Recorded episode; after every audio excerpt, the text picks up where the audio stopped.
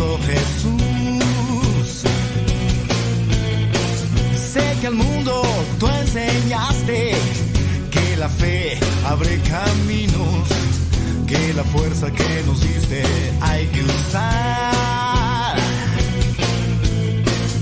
Miro al mundo caminando hacia destrucción, los ejércitos peleando debajo del sol,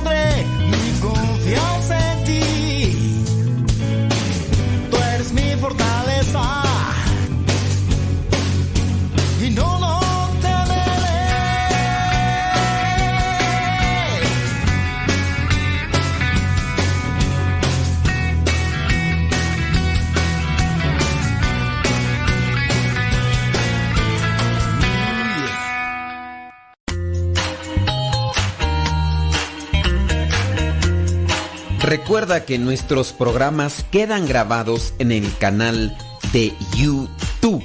El canal se llama Modesto Radio. Ahora, que si tú trabajas en una estación de radio y quieres pasar estos programas, ponte en contacto con nosotros. Te los podemos mandar ya editados para que en medio de cada bloque pongas los mensajes que tú creas convenientes. Si trabajas en una estación de radio, ponte en contacto con nosotros y te mandamos los programas que nosotros realizamos.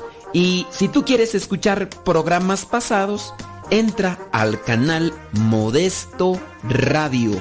Modesto Radio en YouTube y ahí podrás escuchar los programas pasados.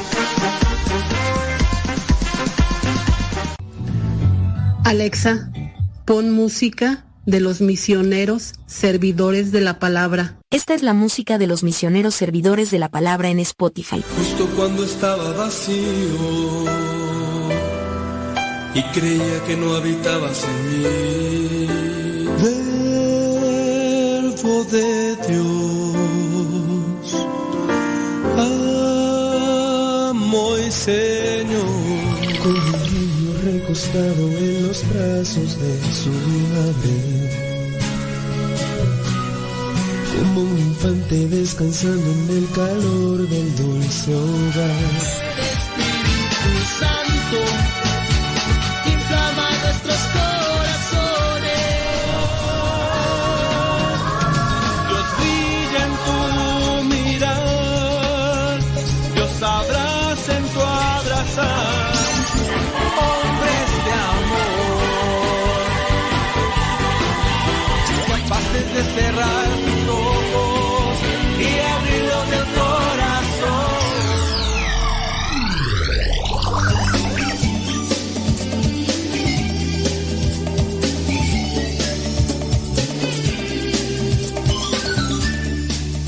Señoras y señores, chiquillos y chiquillas, chamacos y chamacas, ¿cómo le van? ¿Todo bien? Me parece magnífico.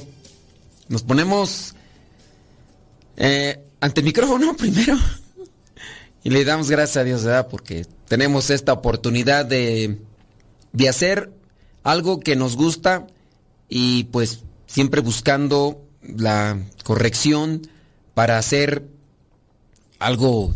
Eh, eh, yo digo, es un programa de radio, es algo de evangelización, pero quieras o no, pues también en parte debe ser algo que te cautive, que en parte te haga pasar un rato, pues un, rato, como dicen, chévere, un rato chévere, ¿no? Pues sí. Vamos a ponernos en la presencia de Dios para que Él nos ilumine, para que Él nos ayude siempre con esa luz que necesitamos para hacer las cosas mejores. Creo que todos tenemos que buscar esa orientación de Dios para hacer las cosas siempre mejores. En el nombre del Padre, el Hijo, el Espíritu Santo. Amén. Bendito y alabado sea, Señor, por todo lo que nos concedes, por todo lo que nos regalas, por esta oportunidad que tengo yo de estar ante el micrófono. Te pido que ilumines la mente de los corazones confundidos, de los corazones extraviados, de aquellos que se encuentran angustiados, melancólicos, tristes y que a su vez pues no encuentran una salida o no encuentran una forma de solucionar sus vidas. Ayúdame a mí para que yo sea una luz en ese camino, para que ellos puedan ir buscando una solución y que tú también puedas ser, al final de cuentas, su principal orientación. Espíritu Santo, fuente de luz, ilumínanos. Espíritu Santo, fuente de luz, llénanos de tu amor. En el nombre del Padre, del Hijo y del Espíritu Santo. Amén, amén y amén. Amén, amén, amén. Amén, amén. Estábamos, eh, antes de, de, comenzar con la oración, decía yo, eh, donde quiera que estés y como quiera que estés, bueno, yo espero que te la estés pasando muy bien. Queremos también hacer de este programa, ¿por qué no? Algo que, que pueda hacerte llevadero el momento. Que, que pueda no, no, no entretenerte como la búsqueda de un entretenimiento meramente superficial, sino de hacerte pasar un rato agradable, pero con instrucción. No, eso no creo yo, no creo yo que sea contrario a la fe, no creo que sea contrario a, la religión, no creo que podemos pasarla bien. Bueno, pues vamos a tratar de pasarla bien. Recuerda que te sigo yo invitando para que nos mandes tus mensajes, tus comentarios, para ir haciendo este programa de manera que te sirva a ti, que te ayude a ti. Si tienes alguna cuestión, alguna duda, porque eres de las personas que casi no nos escuchan, es más, nunca nos habías escuchado y quieres hacernos una pregunta, pues hazla a lo mejor. En este momento podríamos darte una orientación a la respuesta que estás buscando para ayudarte. Si es así, lánzala. Igual pues, vamos a hablar sobre la Eucaristía. Estamos hablando sobre estos textos bíblicos de la Eucaristía. ¿Qué es la Eucaristía? Eso sí me faltó buscar, fíjate. Fíjate que sin tiririririn la Eucaristía viene del vocablo griego Eucaristía, que significa acción de gracias. ¿Qué es la Eucaristía? Pues es el sacramento vivo, real, sangre, cuerpo y divinidad de nuestro Señor Jesucristo. Eh, la Eucaristía es una de las formas que se utiliza para decirle la misa. Misa, Eucaristía. Misa, ¿por qué se le dice misa? Porque la gente comenzó a decirle vamos a la misa, porque al final de la misa en latín se dice ite misa est, ite misa est. Pueden ir a la misión, pueden ir a compartir lo que aquí han vivido, algo así traducido, y la gente tomó esta parte de misa y de ahí para allá. La Eucaristía es la consagración del pan en el cuerpo de Cristo y del vino en su sangre que renueva mística y sacramentalmente el sacrificio de Jesucristo en la cruz. La Eucaristía es Jesús real y personalmente presente en el pan y el vino que el sacerdote consagra o el obispo. Por la fe, creemos que la presencia de Jesús en la hostia y el vino no es simbólica, sino real. Esto se llama el misterio de la transustanciación, ya que lo que cambia es la sustancia del pan y del vino. Los accidentes, en este caso hablamos de la forma, el color, el sabor, permanecen iguales, pero la sustancia no es. Transustanciación, el cambio de la sustancia. En algunos casos, los milagros eucarísticos sí se ha dado el cambio de los famosos accidentes. Los accidentes pues son esto de... Ya es una, una terminología filosófica también para hablar de aquello que, que se... Que, a ver cómo aplico el término. Aquello que compone lo que vendría a ser un elemento. Accidentes, no el accidente como que, ay, se cayó. Se cayó, ya es un accidente. No, el accidente es los elementos que componen el ser. El ser es algo, es una cosa, es... Y en todo lo que lo compone vendrían a ser los accidentes. En este caso el color, el sabor, la forma. Son formas, son tecnicismos que se utilizan. ¿No? El raíz para qué? Van a decir, ay, pues que dicen que, la Eucaristía se accidentó. Que la Eucaristía tuvo un accidente, dice el padre, que hay quien sabe cómo le diría. No, no, son terminologías. La institución de la Eucaristía tuvo lugar durante la última cena pascual que celebró con sus discípulos y los cuatro relatos coinciden en lo esencial. En todos ellos la consagración del pan precede a la del cáliz, aunque debemos recordar que en la realidad histórica la celebración de la Eucaristía, la fracción del pan, comenzó en la iglesia primitiva antes de la redacción de los evangelios.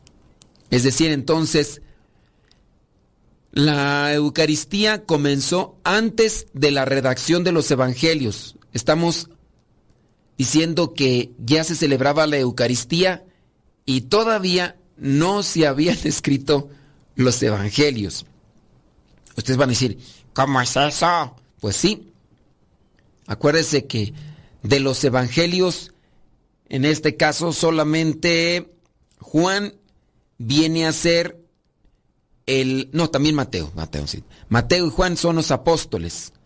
Son los apóstoles los que acompañaron y en este caso Lucas y Marcos no fueron como tal apóstoles. Entonces, ya se celebraba la Eucaristía, o también conocida como fracción del pan, y todavía los escritos del Nuevo Testamento ni siquiera estaban todavía juntos. Ya incluso Pablo celebraba la fracción del pan. Y podemos encontrar, y vamos a sacar textos bíblicos porque en este programa vamos a presentar estos textos bíblicos que conectan con el sacramento de la Eucaristía. Los signos esenciales del sacramento eucarístico son pan de trigo y vino de la vid, sobre los cuales es invocada la bendición del Espíritu Santo y el presbítero pronuncia las palabras de la consagración dichas por Jesús en la última cena. Esto es mi cuerpo entregado por ustedes. Este es el cáliz de mi sangre. Todo eso es la oración consacratoria. Un diácono, ni permanente ni transitorio, no pueden ellos consagrar. Necesitan el sacramento del orden sacerdotal.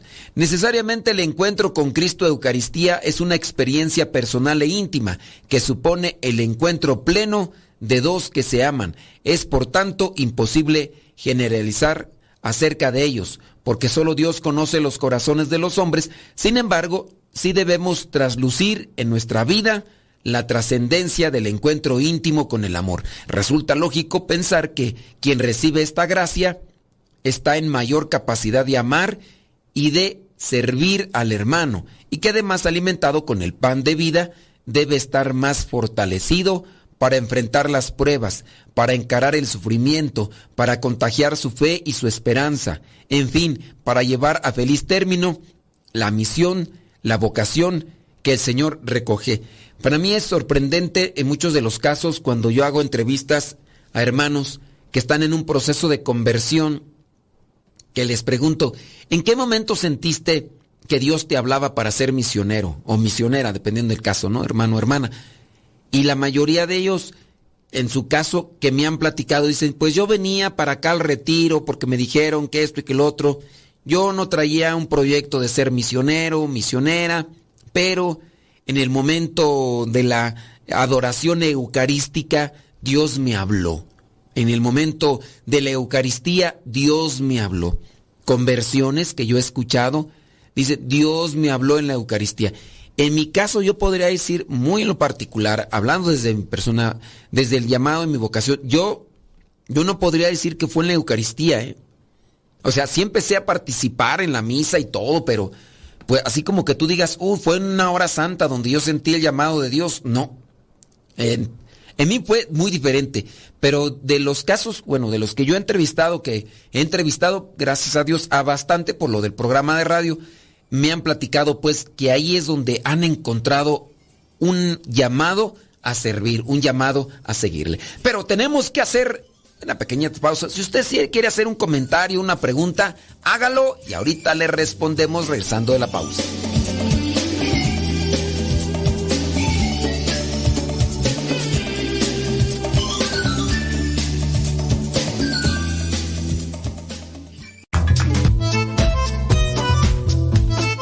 Si tienes preguntas para el programa, ve a la página de Facebook Programa Evangelizar sin tregua y ahí déjanos tu pregunta y también ten paciencia para que podamos responder. Recuerda, la página se llama Evangelizar sin tregua. Programa Evangelizar sin tregua. Así se llama la página, Programa Evangelizar sin tregua y ahí déjanos tu pregunta y vamos a responderte aquí en el programa.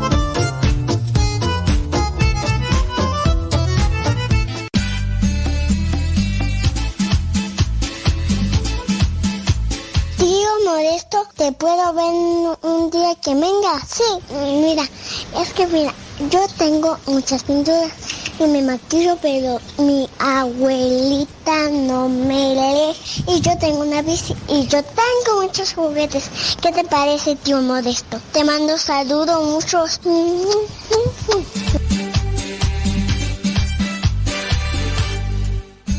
Todo, todo, todo lo que siempre has querido escuchar en una radio música, noticias, educación, información, orientación, compañía. Todo, todo, completamente todo.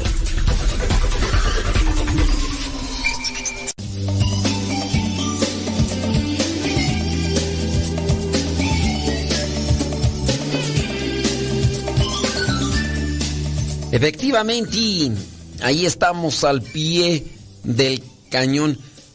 No sé si ustedes, bueno, me imagino que sí, el hecho de que estén escuchando este programa son personas que están también en un proceso de conversión. Y no es en menospreciar, ¿verdad? Todos estamos en un proceso de conversión. Estamos llamados a la transformación y estamos en ese caminar. Estamos avanzando. Yo también estoy en proceso de conversión porque no estoy plenamente convertido. Me hace falta, tengo todavía me dominan mis debilidades, impulsos, sentimientos y demás. Todos. Mira, hasta los mismos Buanerges, hijos del trueno, que eran apóstoles que acompañaban a, a Jesús cuando no quisieron recibirlo en, en Samaria, que dijeron, Maestro, ¿quieres que hagamos bajar fuego del cielo sobre estos? Quérense, les dio su regañada. Así merengues. Todos estamos en un proceso de conversión. No sé para ti cómo fue tu proceso de conversión. A lo mejor también fue en la Eucaristía.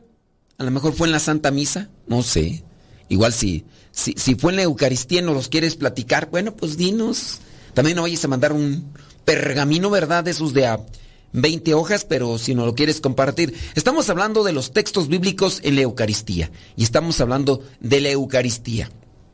No nos vayas a hacer preguntas sobre la misa como tal. Bueno, si es una pregunta sí, ¿verdad? Porque les dije yo que si no nos han escuchado y ya, y, pues es primera vez que nos escuchan y quieren tener una respuesta así concreta, pues aquí se las podemos dar.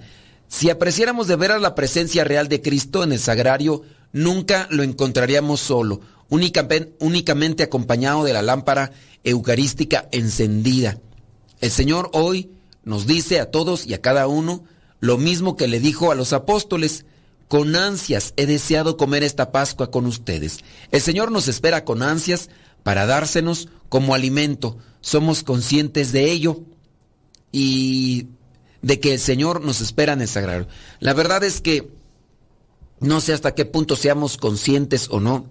Se sabe de personas que están en una situación terrible de pecado y, y siguen comulgando y como si nada. Y es que mientras más comulgan en pecado, más, consumen su propia condenación. Y a veces, pues sí, es una actitud arrogante, soberbia la que predomina y, pues bueno, ¿qué le podemos decir? Eh, eso exactamente es lo que hacemos en nuestro apóstol. Bueno, ya aquí ya terminamos lo de la Eucaristía y ahora sí, vámonos a los textos. Déjame ver si hay por acá una pregunta relacionada a esto antes de, de hacer un brinquillo por ahí para las esos de... A ver, déjame ver. Sí, vamos a ver. A ver, vamos a ver. Plan, paran, plan, plan, plan. Sembra, sembra, será. Plan.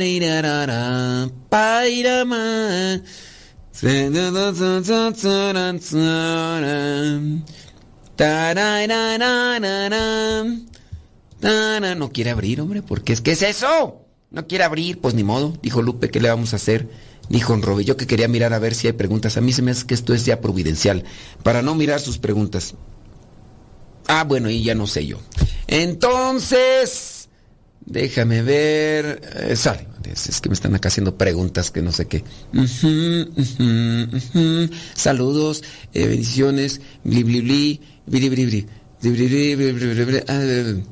Dice Mm, no, ok, muy bien. No, no hay preguntas, solamente comentarios por acá, saludos y que bendito, me alabado sea mi Señor Jesucristo y todo lo demás. Bueno, entonces, ¿en qué estábamos? Vamos a ver lo de la Eucaristía. Primer texto bíblico, apúntelo.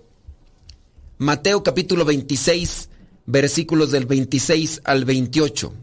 ¿Qué es lo que dice? Vamos a ver textos relacionados con la Eucaristía. Mateo 26, 26. Mientras comían, Jesús tomó en sus manos el pan y habiendo dado gracias a Dios, lo partió y se lo dio a sus discípulos diciendo, tomen y coman, esto es mi cuerpo. Luego tomó en sus manos una copa y habiendo dado gracias a Dios, se la pasó a ellos, diciendo, beban todos ustedes de esta copa, porque esto es mi sangre con la que se confirma la alianza, sangre que es derramada en favor de muchos para el perdón de sus pecados. Palabra de Dios, te alabamos Señor. Aquí viene ya lo que es ese momento de la institución de la Eucaristía.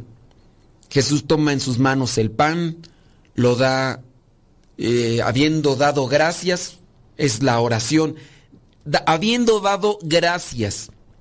La palabra en, en griego, Eucaristía, nada más porque a mí me falla el griego y el hebreo y el latín, a mí me falla en todos, pero la palabra acción de gracias, habiendo dado gracias, es Eucaristía.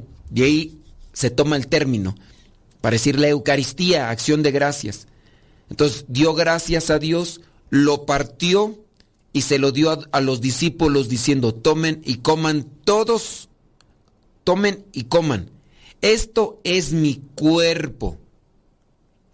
Luego tomó en sus manos una copa y habiendo dado gracias a Dios, se la pasó a ellos. Por eso es que en la misa tenemos diferentes plegarias. Las diferentes plegarias también es una composición por parte de la iglesia pero la primera plegaria que se empezó a utilizar es la llamada plegaria número uno, el famoso canon romano. Regularmente están cuatro plegarias.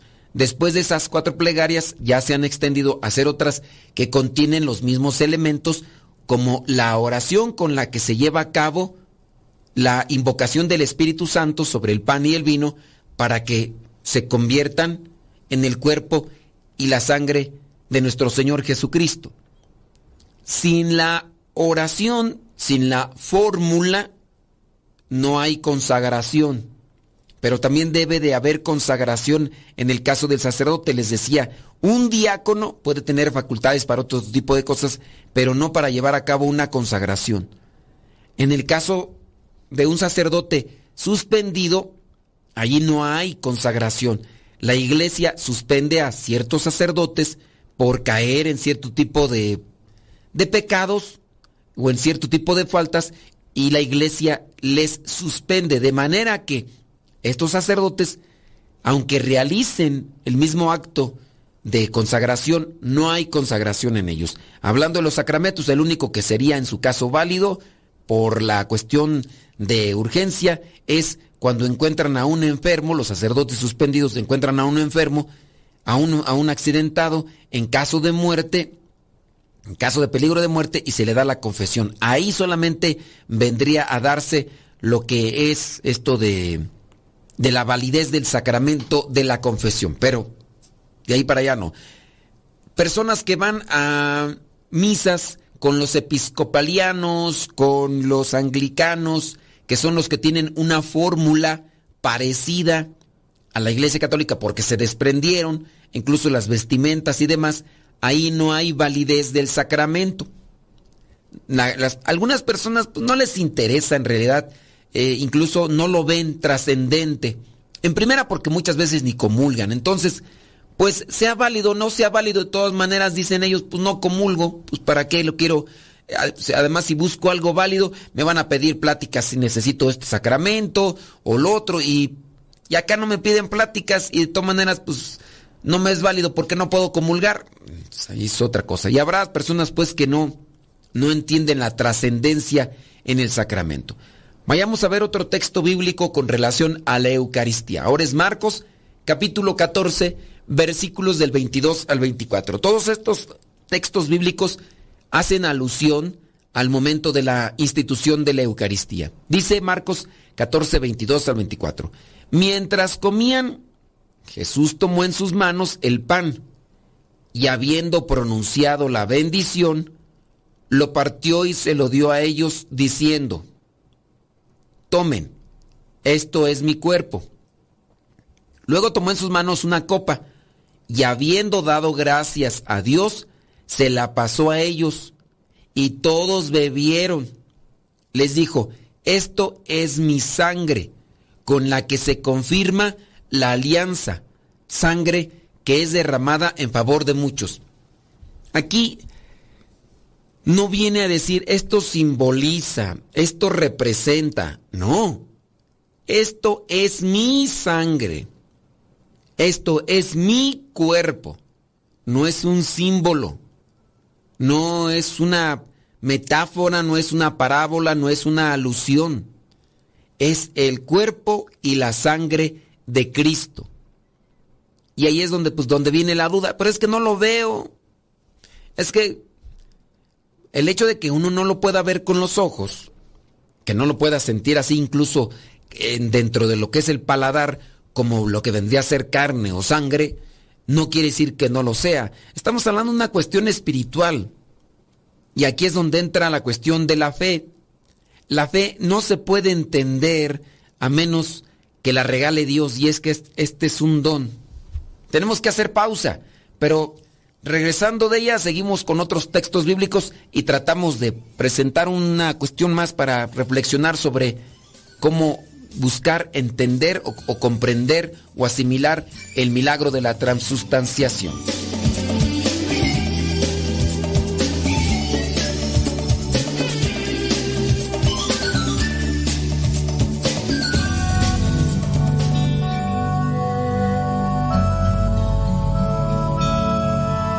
El Evangelio de todos los días directamente hasta tu celular.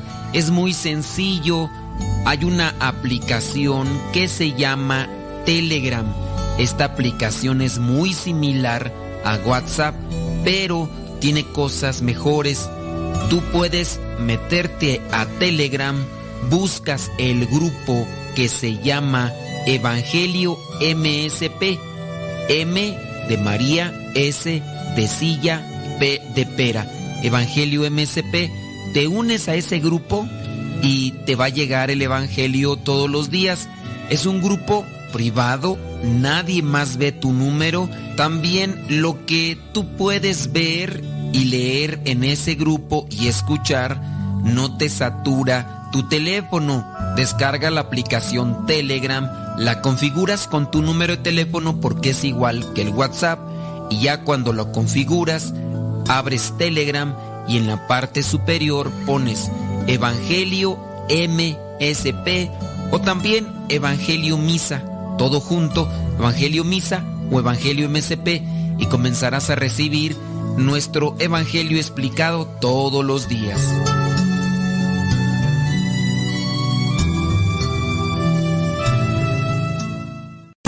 Las mejores melodías. Las mejores melodías. La música que te acompañe en tus actividades.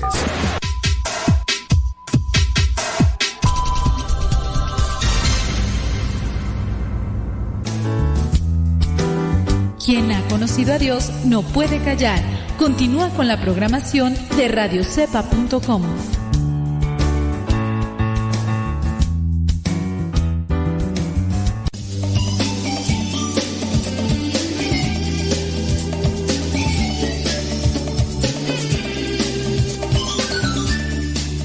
Con relación a los sacramentos, realmente lo que actúa es la fe. No es que tengamos una comprensión lógica de los sacramentos. Al final es una iluminación en el alma o en el espíritu lo que trabaja. Y para que trabaje la fe, ni siquiera es hacer o llevar a cabo una acción como tal física o cotidiana. Decir, bueno, es que si te mantienes 15 minutos de rodillas, entonces comienzas a tener fe. Si rezas 20 rosarios, vas a tener fe. Si te vas caminando de aquí a, a, la basílica de rodillas, no, te vas caminando descalzo, vas a tener fe. Ni eso. O sea, la fe es una iluminación del alma que Dios la da y, y hay que pedirla para poder entender lo que es la vida en el espíritu. ¿Quién de ustedes tiene problemas incluso para asimilar bien lo que son los sacramentos. Hay personas realmente convencidas, ¿eh? personas que no tienen una teología como tal o no tienen un conocimiento bíblico como tal y están realmente convencidas de la presencia de Dios en los sacramentos. Pero hay personas que incluso podría ser que no estén, eh, que están muy adentradas a conocimientos bíblicos, pero nomás no tienen fe. ¿Qué es lo que oscurece la fe o qué es lo que limita la fe?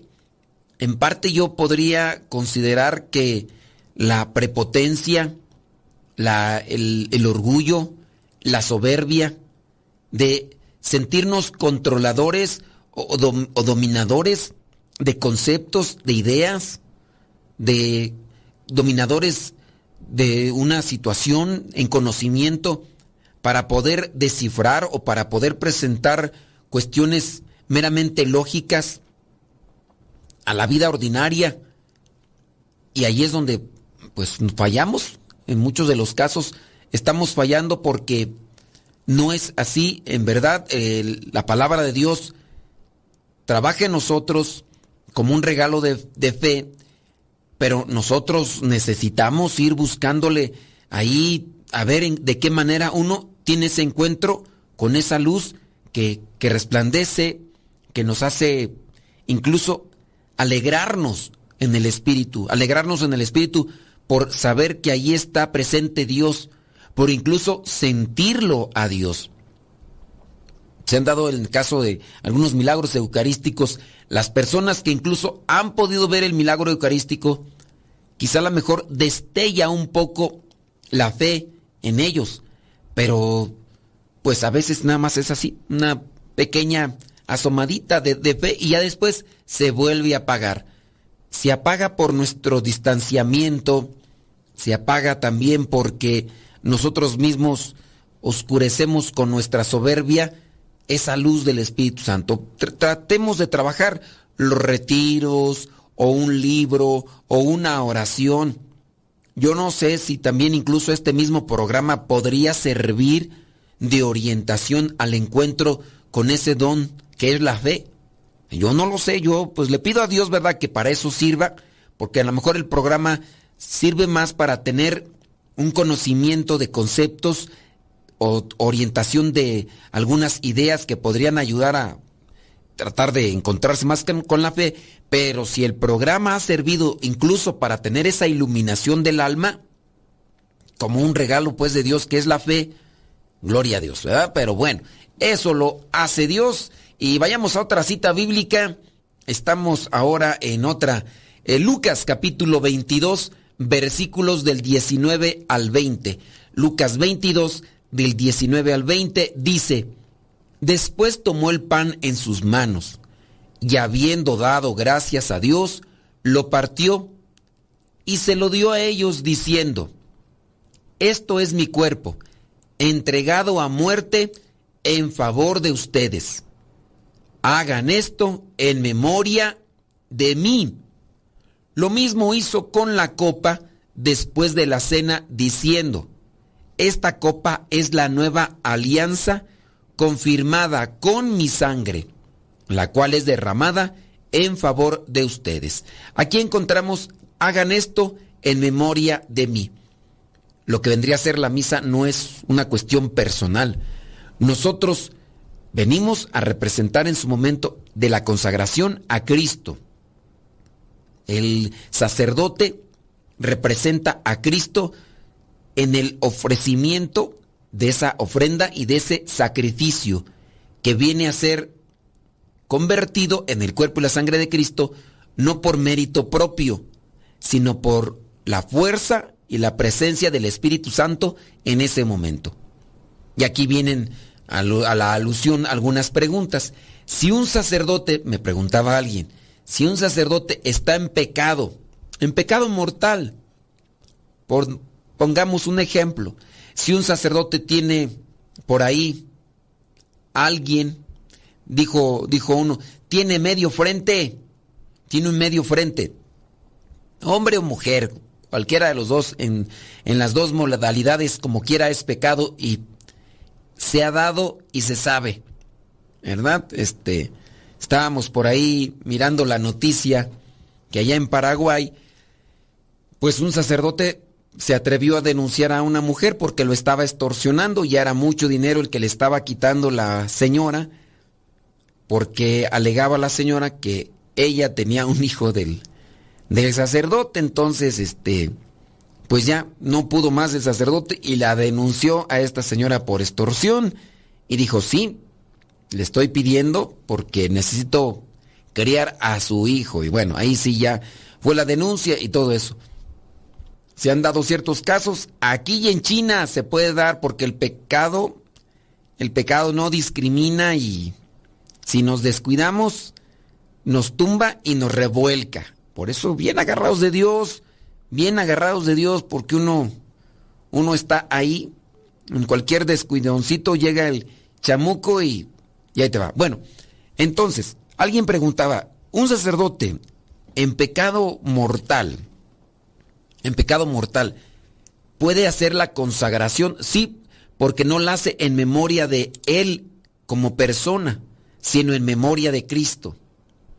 Ahí ese sacramento es válido, porque no es en no es por sus facultades. Lo, lo ideal, lo idóneo sería que siempre que participemos en la Eucaristía, estemos en gracia. Hay que buscar Miren, el estar en gracia no solamente nos hace sentir bien, sino, sino que también nos aprovecha.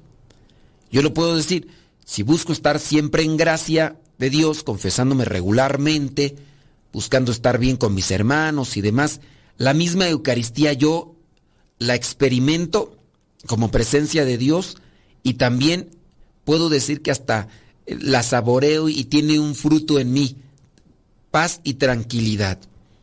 Eso yo puedo decirlo en el caso de, de la Eucaristía. Estar bien con Dios y estar bien con los demás nos hace tener un buen provecho de los sacramentos. Por eso, pues, hay que tener en cuenta eso.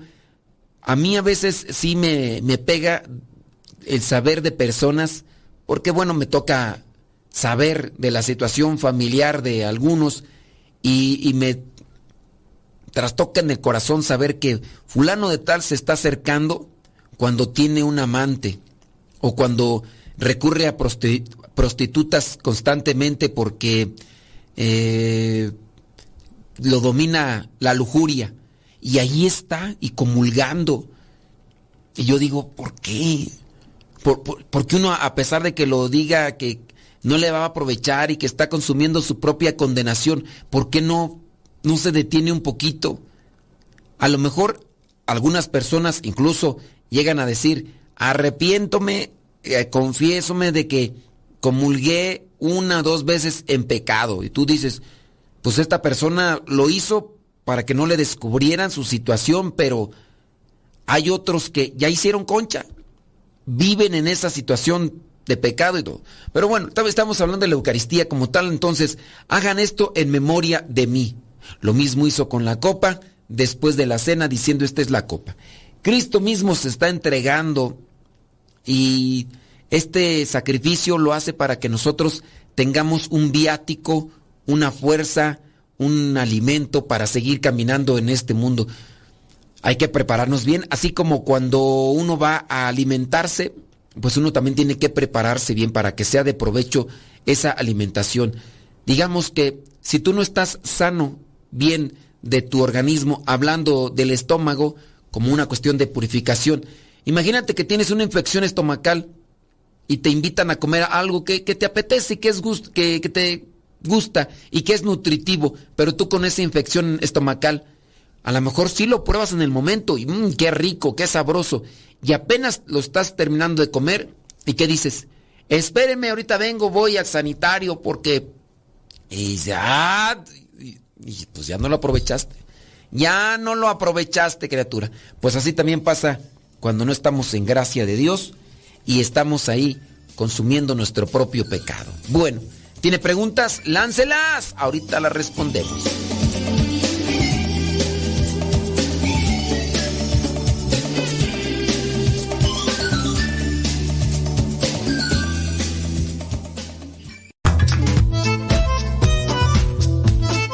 Si tienes preguntas para el programa, ve a la página de Facebook programa Evangelizar sin tregua. Y ahí déjanos tu pregunta y también ten paciencia para que podamos responder. Recuerda, la página se llama Evangelizar sin tregua. Programa Evangelizar sin tregua. Así se llama la página, Programa Evangelizar sin tregua. Y ahí déjanos tu pregunta y vamos a responderte aquí en el programa.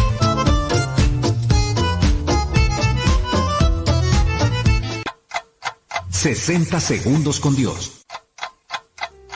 Un sacerdote en una sesión grupal levantó un vaso con agua. Todos esperaban la pregunta, ¿está medio lleno, medio vacío? Sin embargo, la pregunta fue, ¿cuánto pesa este vaso?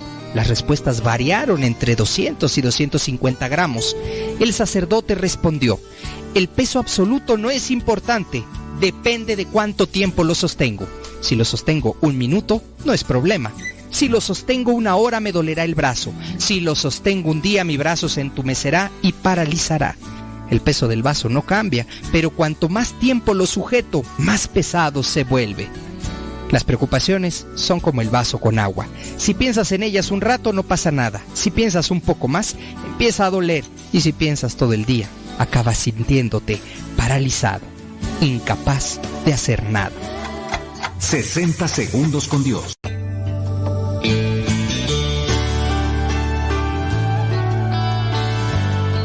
Para triunfar en la vida, la verdad debe estar por encima de todo.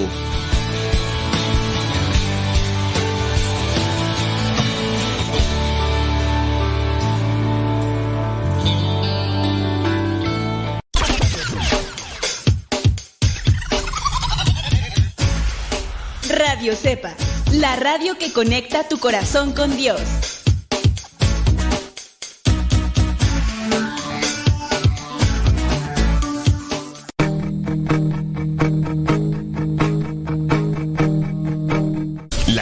Y crimen organizado dan mucho de qué hablar hoy en día. Pero hay una noticia que suena más fuerte y más bonito que todas esas. Un músico en Nueva Orleans se propuso intercambiar armas de fuego y armas que pudieran tener menores de edad en casa por instrumentos musicales. Imagínate el impacto que podría tener esto en los jóvenes. Estudios revelan que jóvenes de la edad de 12 a 17 años que participan en pandillas o conjuntos delictivos suelen hacerlo por el hecho de pertenecer a algo más, más que por la necesidad.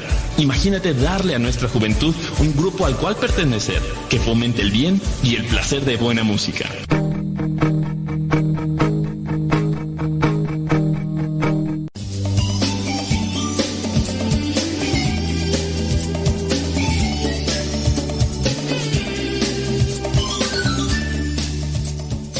Claro que por supuesto que desde luego que sí. Vámonos por el último tirón con estas citas bíblicas que hacen referencia a la Santa Eucaristía. Igual si ustedes tienen alguna preguntilla por acá, por allá, háganla. Vamos a tratar de darles respuesta. Déjame ver por acá. Saludos, bli, bli, bli, blu, blu, blu, bla, bla, bla. Muy bien. Muy bien, gracias. Muy bien, saludos. Sí. Ándele, pues, saludos. Saludos a todo el mundo. Gracias por escucharnos, gracias por recomendarnos. Y también igual, eh, sí, sí, porque acá dicen sí es cierto y, y, son cuestiones alusivas que hacen a lo que es este sacramento de la Eucaristía y dicen que sí les ha ayudado. Y ya, voy, voy a tratar de terminar con las citas bíblicas para que ustedes también las tengan por ahí anotadas como una forma de reflexión y ya incluso los que sean catequistas, pues de ahí se ayuden, ¿no? Vamos a ver la cita bíblica de Juan capítulo 6 versículos del 30 al 35. Le preguntaron entonces, ¿qué señal puedes darnos para que al verla te creamos? ¿Cuáles son tus obras? Nuestros antepasados comieron el maná en el desierto, como dice la escritura les dio a comer pan del cielo.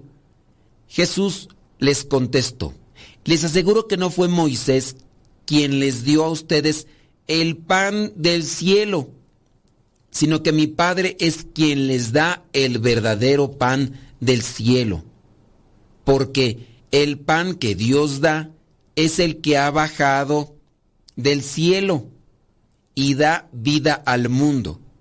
Ellos le pidieron, Señor, danos siempre ese pan. Y Jesús les dijo, yo soy el pan que da vida. El que viene a mí nunca tendrá hambre y el que cree en mí nunca tendrá sed. Palabra de Dios, te alabamos, Señor. Aquí encontramos el texto ya de Juan que es más, más eh, difícil de, de mirarlo con, con, la lógica humana. Eh, Juan es más teológico y ya al estar utilizando los conceptos humanos para entender lo del espíritu, ahí es donde nos podemos confundir.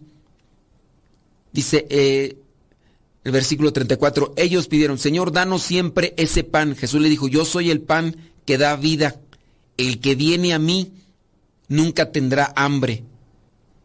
Y puede entonces saltar siempre la pregunta o la cuestionante, tener hambre de, o sea que no vamos a comer, tener hambre de, de cuál. El que cree en mí nunca tendrá sed. Está hablando de aquello que necesita el alma como sustento. El cuerpo necesita de lo que comemos. Ustedes comen una cosa, yo como otra el cuerpo necesita de ese sustento material. Pero hablando del alma, el alma también necesita un sustento. Y, no estamos hablando de algo así efímero. Necesita también algo celestial. Y es ahí cuando nosotros, al recibir la Eucaristía, podemos sentirnos satisfechos o plenos siempre y cuando nuestro organismo, no es, no, no nuestro organismo, perdón, nuestra alma esté limpia. Vuelvo nuevamente al ejemplo para tener una alusión física. Yo estoy enfermo del estómago, tengo una infección, muy bien. entonces como aquello que me gusta. En el momento de saborearlo, lo degusto.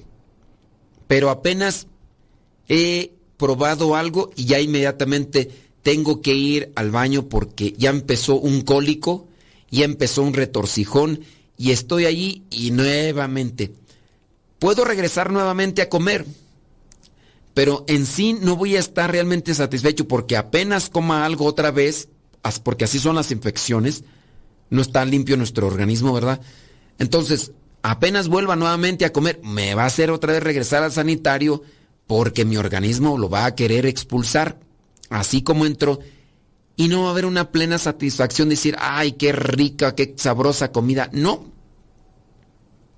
Cuando nosotros estamos también limpios y puros en el alma, el hecho de que nosotros recibamos a Jesús Eucaristía, habrá también esa satisfacción, esa paz y esa tranquilidad.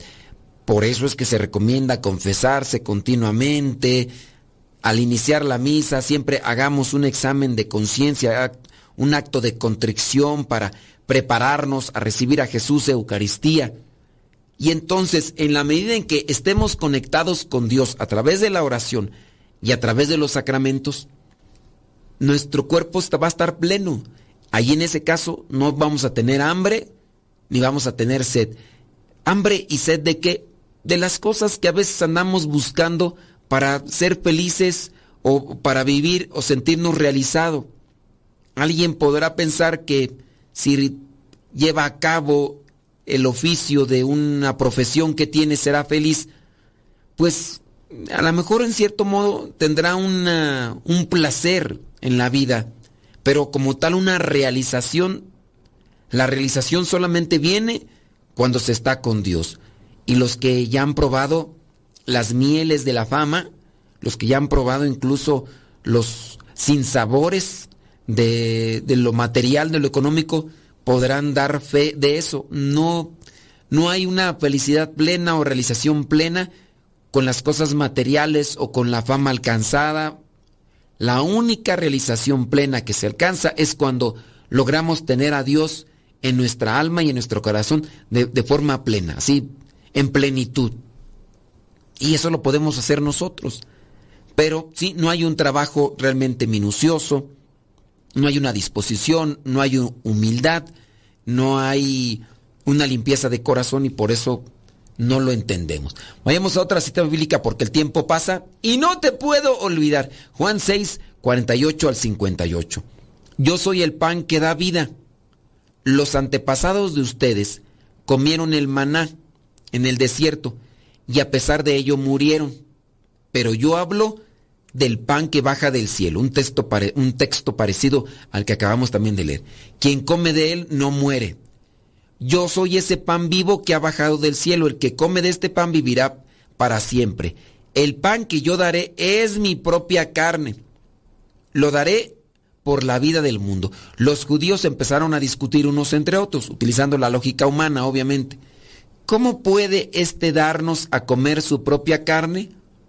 Jesús les dijo, les aseguro que si ustedes no comen la carne del Hijo del Hombre y beben su sangre, no tendrán vida no tendrán vida.